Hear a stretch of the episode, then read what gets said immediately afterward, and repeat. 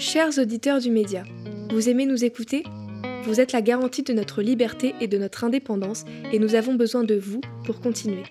Devenez sociaux et abonnez-vous sur lemediatv.fr slash soutien. Vous pensez quoi de ce mouvement? Ce que j'en pense, euh, mais paradoxalement, je pense qu'ils ont raison. Et je me demande si je... Aller travailler Je, ouais, j'aurais bien fait grève finalement.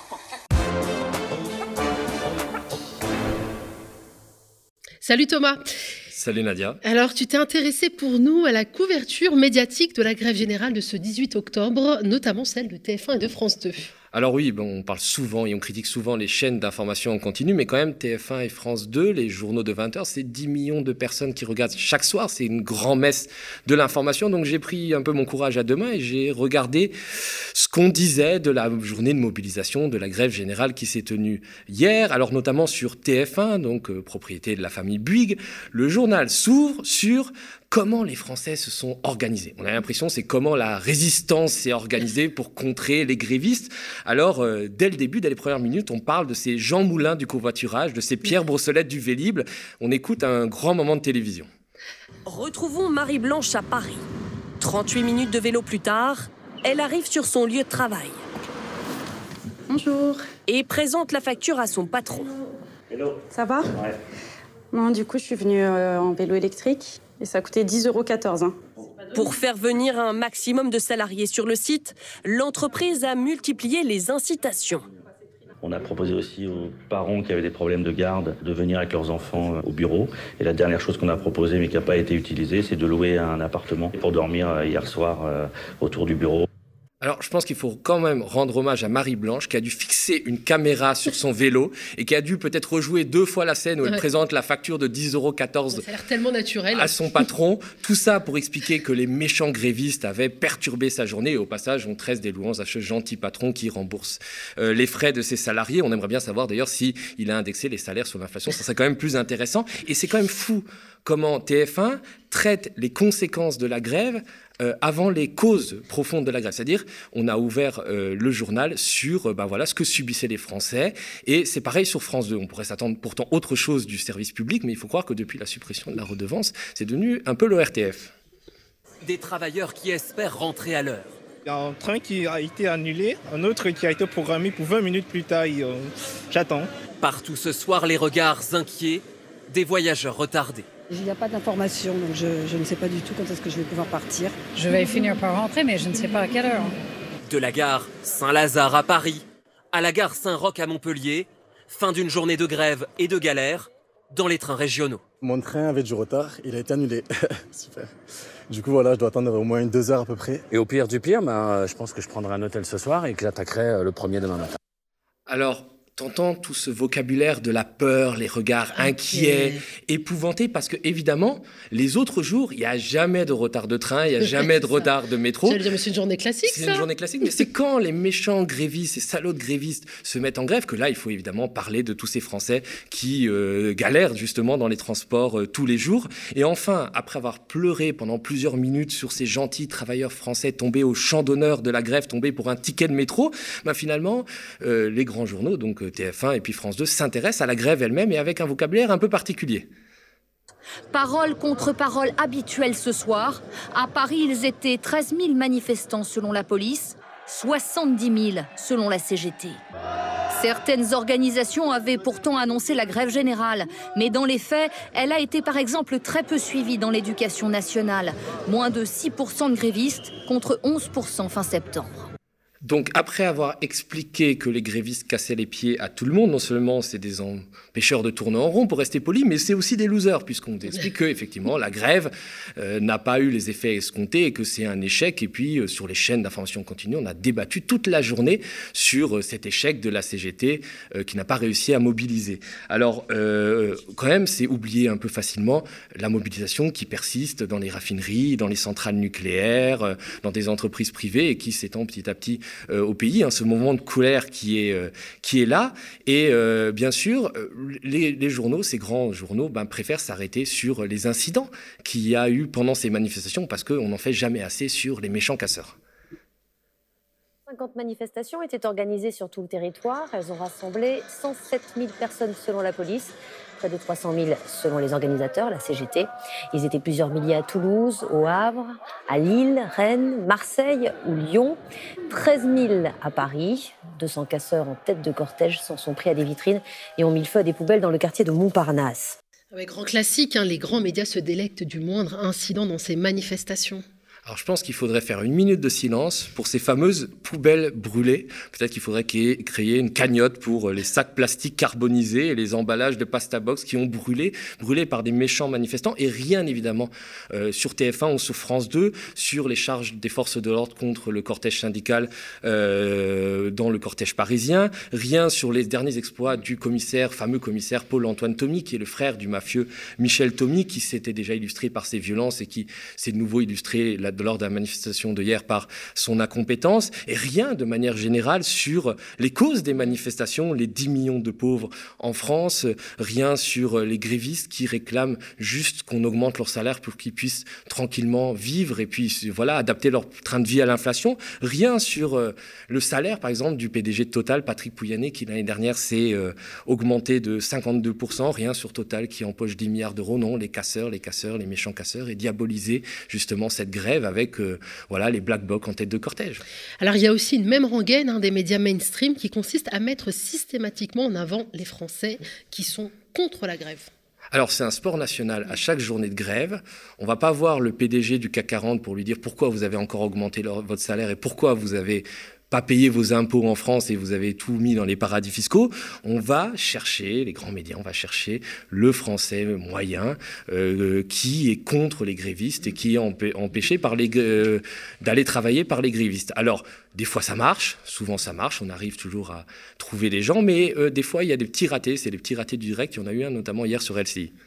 Il avait quitté ce matin la Courneuve à 7h45. Alors, ça a été un parcours du combattant pour rejoindre ici les Moulineaux, c'est ça? Euh, Oui, c'est ça, oui, c'est le parcours du combattant, puisque, bon, j'ai pas eu de RERC, contrairement à ce que je pensais. C'est ça qui a, qui a un petit peu compliqué les choses, en fait. Vous pensez quoi de ce mouvement? Ce que j'en pense, mais paradoxalement, je pense qu'ils ont raison. Et je me demande si je. Bon, maintenant c'est trop tard parce que je me suis engagé, mais. Allez travailler je, Ouais, j'aurais bien fait grève finalement. Merci beaucoup, monsieur. Bon courage pour rejoindre votre euh, destination. Ah, je suis dégoûtée par la réponse. Oui, et puis, alors quand ça marche pas, quand on n'arrive pas à taper sur les méchants manifestants, on a un autre marronnier, c'est pleurer les patrons qui sont victimes justement de ces grèves, comme sur France 2, on a eu ce reportage. Les salariés veulent tous gagner plus. Et en plat de jour, nous avons la demi-coquelette avec des frites et salades. Sergio Amaral travaille en salle depuis un an pour 1600 euros net par mois. Difficile pour lui de s'en sortir. Il y a tout qui remonte, le prix du gaz, l'électricité.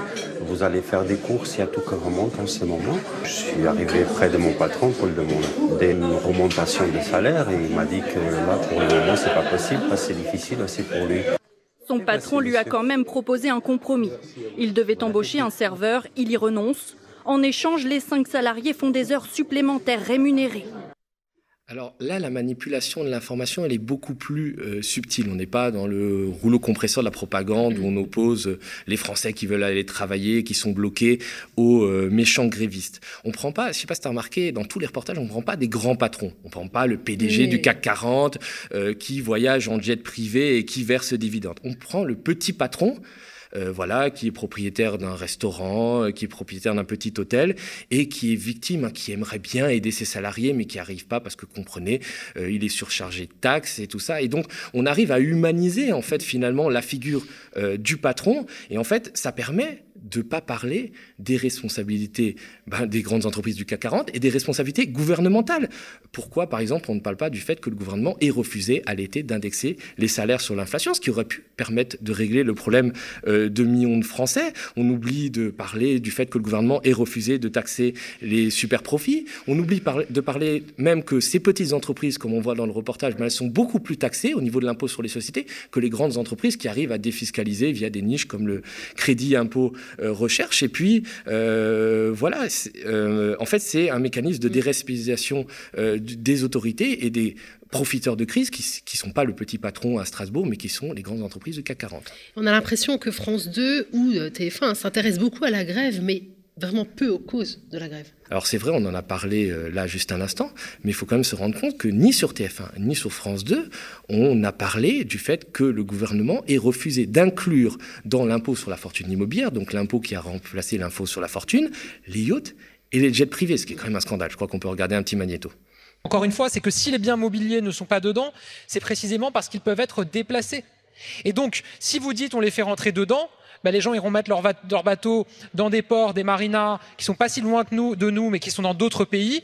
Et donc, ils feront travailler des gens dans les pays voisins. Et donc, c'est de l'activité économique en moins pour la France. Voilà. Mais ça, évidemment, France 2 et TF1 n'en parlent absolument pas. Ils ont passé 20 minutes à taper sur les grévistes, à plaindre les petits patrons, à mettre en scène, à opposer les Français contre les Français. Et on se demande quand va apparaître le 49-3, euh, le fait que le gouvernement veut passer en force, en force sur une réforme, sur une loi aussi importante que le budget. Et eh ben pour France 2, il fallait attendre 30 minutes et c'est quand même une mise en scène un peu particulière. Des nuits de débat sur le budget de la France, le 49-3 est imminent et le gouvernement prépare la suite. La majorité prendra sa responsabilité. Quels amendements l'exécutif va-t-il retenir de ces débats? Histoire secrète d'un nouveau budget qui doit satisfaire au-delà de la majorité, sans pour autant faire trop de concessions.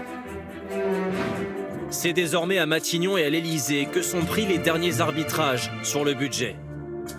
On va éviter les amendements qui crament la caisse ou qui remettent en cause notre promesse de baisse d'impôts, prévient un ministre.